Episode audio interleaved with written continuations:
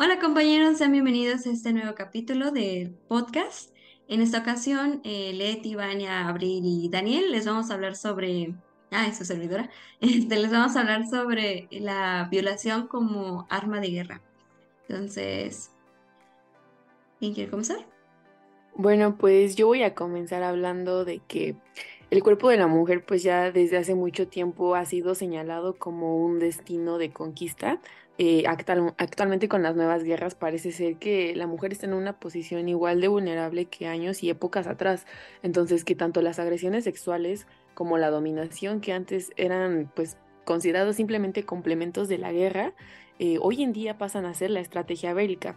¿Qué quiero decir con esto? O sea, que ya no solo es parte del proceso, sino es el proceso como tal en lo que se centra la estrategia.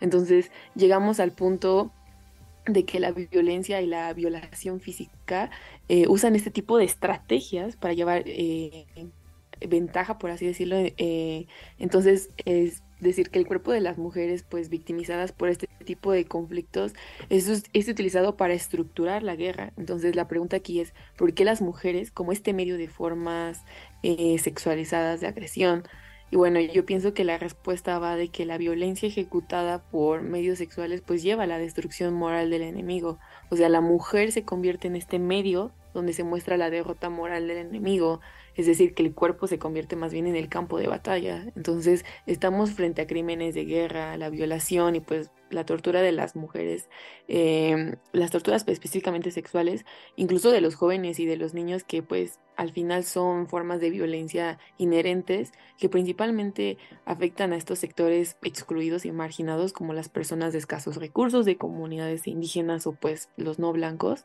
Y si es verdad que las mujeres han sido tratadas como el premio, o sea, la, la victoria y el objeto sexual de los soldados desde las guerras entre estados, pues actualmente parece ser que no hay ningún tipo de herramienta o de instrumento que ayude a la protección de mujeres, de los jóvenes y de los niños.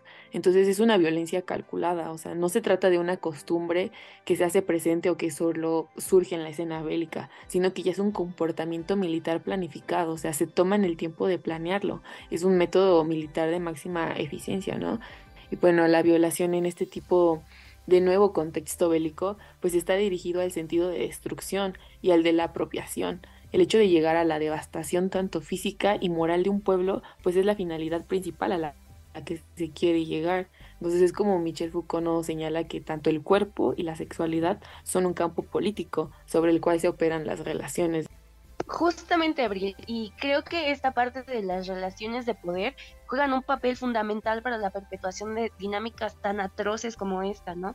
Y claro que para que se logre debe tener un funcionamiento en el que se aborde una dinámica entre dominante y dominado, atravesando eh, y moldeando de alguna forma a los cuerpos. De hecho, justamente Foucault, em, con esta idea de los cuerpos dóciles, Quiere decir que los cuerpos pueden ser sometidos, pueden ser utilizados y transformados por medio de una entidad de poder que, ojo, o sea, no, no, no se hereda, no se posee, simplemente se ejerce, ¿no? Eh, a través de la coerción, a través de la fuerza, fungiendo a su vez como el control de las operaciones de los sujetos de una manera muy particular. Es decir, logra la aceptación de los cuerpos débiles, cuerpos a los que se les arrebata la fuerza, cuerpos que se encuentran dispuestos a seguir lo que el sistema les demande. Se someten a métodos en los cuales se vincula el cuerpo a la dominación deseada y que es conveniente según los intereses particulares, ¿no? Entonces, el cuerpo ya no es una entidad, ya no pasa de ser una unidad autónoma a ser un objeto receptor, un, blanco de poder. Ahora bien, retomando justamente esta idea, este planteamiento que indica que el poder no es em, como pues una algo inherente, pues es preciso mencionar que ésta se organiza y se ejerce a través de las, o sea, de lo que podemos conocer como las instituciones eh, normalizadoras, que un ejemplo muy claro puede ser el apartado más violento del Estado, que pues es el ejército, ¿no? Que perpetúa pues actos como la violencia sexual y más particularmente la violación como arma de guerra. Generalmente, eh, este es un tema que no se aborda lo suficiente en proporción a los daños y la frecuencia con la que pasa. Eh, pues En múltiples ocasiones, la violación y otras formas de violencia sexual han sido usadas como armas en estos conflictos bélicos para humillar, para subyugar, para aterrorizar poblaciones, así como, pues ya lo comentaban anteriormente, ya lo comentaba mi compañera Abril, eh, se busca deteriorar moralmente a los territorios invadidos, por ejemplo, ¿no? A veces las mujeres y las niñas son contagiadas del virus como el VIH, eh, intencionalmente, o sea, para que ellas mismas continúen propagando el virus en esas poblaciones y así como debilitarlas un poco más. Esta, pues claramente es una expresión de la dominación de los cuerpos, de cómo se busca desesperadamente tener el control y someter, eh, pues, a las personas, ¿no? A, a estas entidades. Se busca hacer, pues, el uso de la fuerza se busca perpetuar justamente esta relación dominante-dominado. Eh, hay dinámicas que enmarcan una supuesta superioridad y un control de la autonomía ajena, principalmente pues femenina, ¿no? Este es un claro discurso de la supremacía y sobre todo es un grito muy claro y muy contundente de que incluso sus cuerpos no les pertenecen a ellas, les pertenecen a alguien que por fuerza sea capaz de someterlas.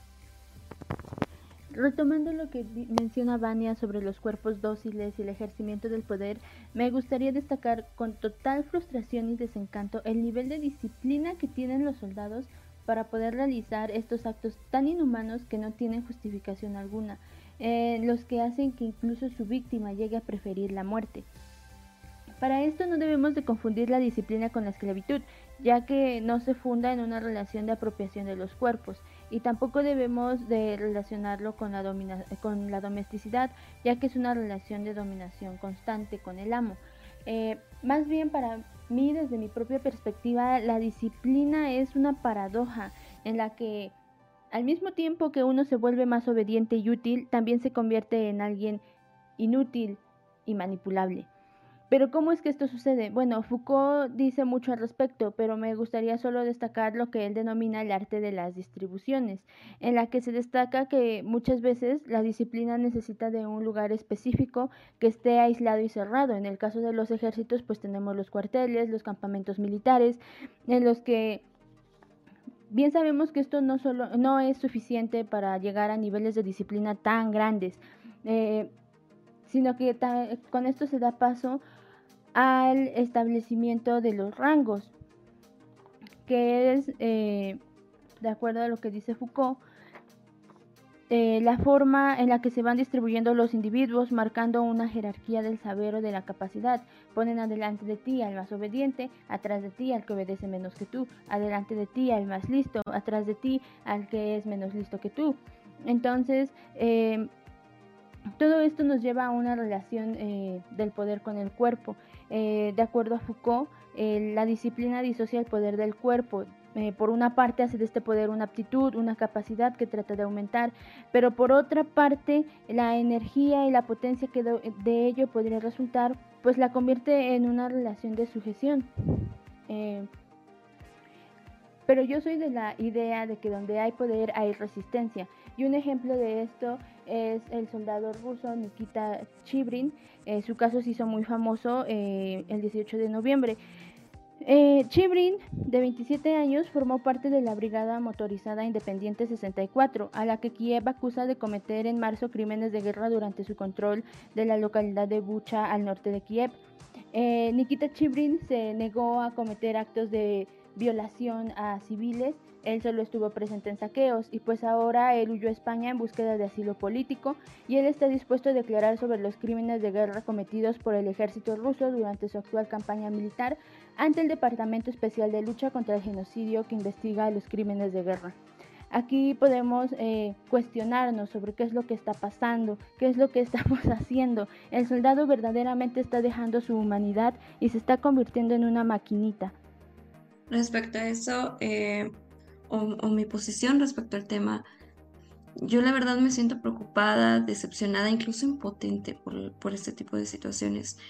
Eh, bueno, que, que, que, ya es importante que muchos grupos de protesta y activismo político ya hablan de violación, violación sexual. Inclusive ya se deja de ver como un tabú y ya se visibiliza, claro, como el problema social que siempre ha sido.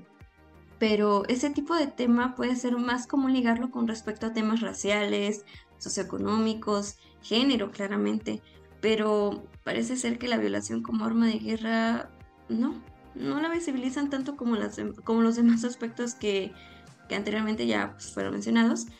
Y, el imaginar el, hecho es un claro ejemplo para describir la atrocidad. No solo por el hecho de, la acción de, de, violación, sino las consecuencias que éstas tienen. Destruyen las vidas completamente, pues termina inclusive siendo un castigo peor que la muerte. Mm, valdría la pena cuestionarse, ¿o por qué debe ser un castigo mayor?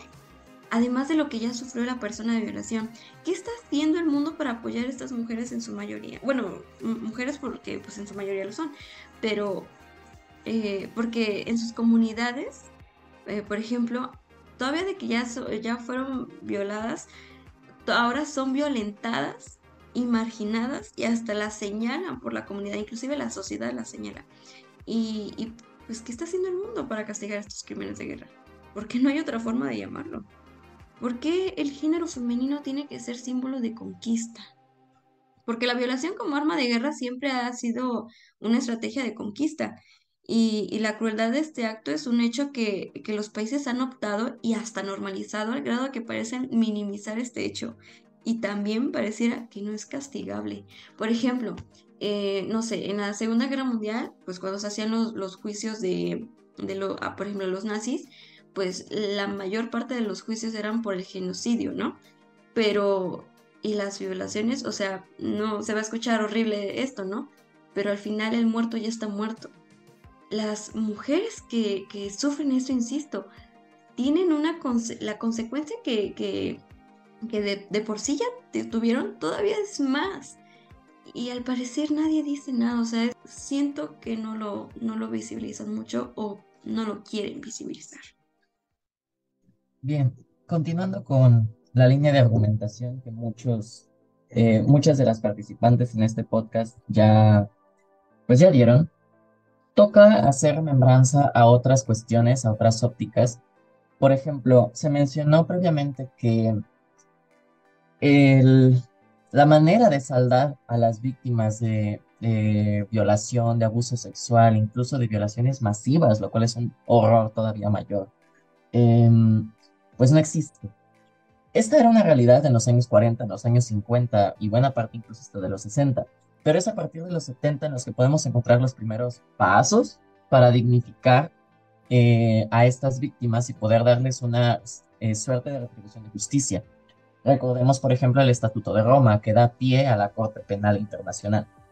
El Estatuto de Roma reconoce el delito de lesa humanidad y lo define, define el delito de lesa humanidad, eh, parte de él, como esclavitud sexual, eh, prostitución forzada, embarazo forzado, esterilización forzada o cualquier otra forma de violencia sexual de gravedad comparable. Eso es importante porque significa entonces que sí hay un, un método, sí hay un procedimiento que se debería seguir a nivel internacional. ¿Cuál es el problema? Que la Corte Penal Internacional únicamente tiene jurisdicción sobre aquellos países miembros del Estatuto de Roma.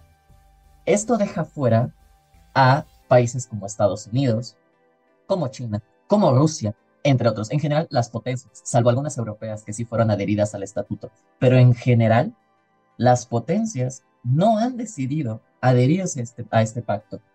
Esto supone consecuencias enormes. Por ejemplo, el caso de Afganistán, donde cuando el ejército estadounidense se retiró de Afganistán, pues hubo muchísimas acusaciones de mujeres afganas al ejército de los Estados Unidos de haber cometido esta clase de crímenes y prácticas. los Estados Unidos, al no ser miembro, directamente casi expulsa al personal de investigación. O, por ejemplo, la otra vertiente sobre la cual este estatuto tiene varios problemas es el entorno sociocultural, más allá del político, que es los países no miembros, el entorno cultural, donde muchas veces sí se crean carpetas de investigación, sí se crean eh, espacios de análisis para dar seguimiento a los casos y las víctimas, por ejemplo en África y del sudeste asiático, tanto hombres como mujeres víctimas de este tipo de delitos en muchas ocasiones no hablan, porque em, un poco remitiéndome a Freud, ¿no? El entorno cultural, las reglas, las normas que se creen preconcebidas limitan la capacidad de acción. Entonces, aunque estas personas quisieran hablar, quisieran ver a sus violadores tras las rejas, es el mismo entorno lo que limita esa acción y mantiene estos delitos en silencio. Y no nada más en silencio, sino que el delito en sí ya no es perseguido porque, entre comillas, no hay, em, no hay víctimas, no hay testigos, no hay culpables. Y si no hay culpables, tampoco hay un inculpado. Entonces, esto tiene dimensiones internacionales, sociales, culturales y políticas. De este modo, llegamos a la conclusión de este episodio, por lo que les agradecemos ampliamente su atención y esperamos que nos sigan y que eh, consulten el resto de nuestros episodios. Muchas gracias.